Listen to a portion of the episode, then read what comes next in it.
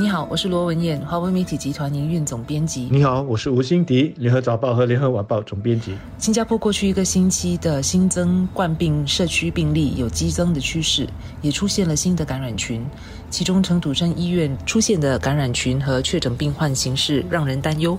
政府为了遏制病毒进一步在社区里蔓延，在上个星期五宣布了收紧社区防疫措施，设法阻断病毒的传播链。新的措施主要是建议公众，无论是登门拜访或者是在公共场合与亲友聚会，每天都不应该有超过两场这样的聚会。不过，聚会的人数限制还是保持在八人。另外，当局也落实了人流管制措施，收紧购物商场和大型独立商场商店的人数限制，在人流量比较高的幸运商业中心和百灵大厦，恢复到每个星期按身份证单双号限号入场的限制，也将关闭户外的烧烤台和露营区等等。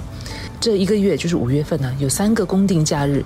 而我们从上几次的公定假日看到外面人流量大增的情况来看，当局这次在五一劳动节之前宣布这些措施，目的就是为了要降低人潮聚集和可能出现交叉感染的风险。前个星期四，也就是四月二十二号，在防疫跨部门委员会的记者会上，严金勇部长说，一个病例就可能导致一个感染群的产生。而一个感染群呢，又可能导致新一波的疫情。我们当时都觉得这是一个很好的语录，是一个很好的提醒，要国人不要松懈下来。没有想到，这个原本只是一个提醒，却成了今天新加坡的疫情写照。星期天下午的疫情的最新报告就显示了，陈独生医院的感染群又增加了十一个人。而除了陈土生医院之外，我们的社区也还有病毒在继续的传播。那么，针对最新的疫情发展，李显龙总理在星期六五一劳动节的大会演讲的时候，他就说，政府正在尽力的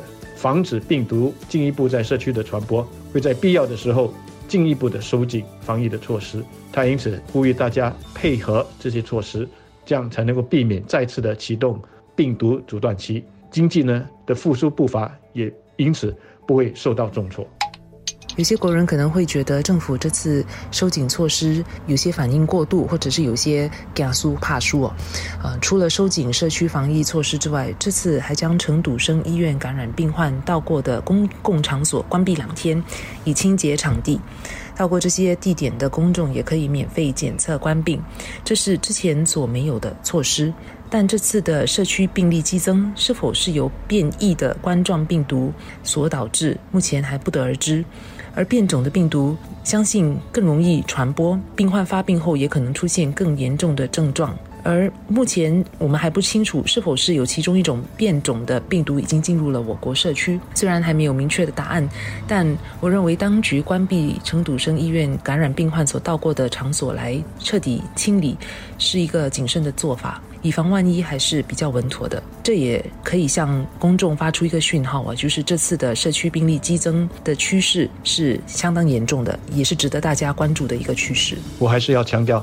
大家在看政府所收紧的社区防疫措施时，不要只是看个别措施是什么，更重要的是要注意他们背后的精神和所要传达的信息，那就是尽量减少不必要的社交聚会和接触，尽量少出门。因为从目前的疫情来看，除了陈土生医院的感染群还在发展，社区里现在也还有病毒在传播。因此，下来的这两三个星期，或者说这个五月，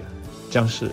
关键。我们能不能够自律而把病毒的这个传播给压下来，就看我们了。我看到一些公众在接受媒体采访的时所做出的反应，以及一些网民的这个留言，他们并没有恐慌，觉得一切都受到控制，这可以说是好事。因为现在的确没有必要恐慌，但是如果我们是另外一个极端，完全不把这一次的疫情发展当成一回事，照样今天约一群朋友吃饭叙旧，明天呢到亲友家去探访，那我们就是在给自己、给我们的亲友，也给整个社会增加一些不必要的风险。我不知道大家有没有注意到这几天出现的一个感染群，病毒相信就是在一个家庭聚餐上传播的，结果一共有八个出席这个聚餐的家庭成员。确诊了，因此在你约人见面的时候，先问一下自己，这个聚会是不是那么真的那么紧急，非见不可？可不可以延后两三个星期，等疫情稳定下来之后才减？这次政府宣布要鼓励人们在家办公和一天不要超过两场聚会的措施，其实都不是强制性的，人们也不一定会遵守。但我认为国人应该认真看待这次的社区病例激增，提高警惕，也遵守政府发布的措施。在这场漫长的抗疫之战当中，如果人们产生了一种自满心态，觉得官病已经受到控制而松懈下来的话，这将是我们面对的最大的风险。许多国家就是犯了这个错。阻断措施一旦解封，人民就放松警惕，大批人流聚集，又不戴口罩等等，结果又出现一波病毒的传染，无法控制，然后那个国家又在要进入一个封锁期，而有不少国家已经反复几次实施了阻断措施。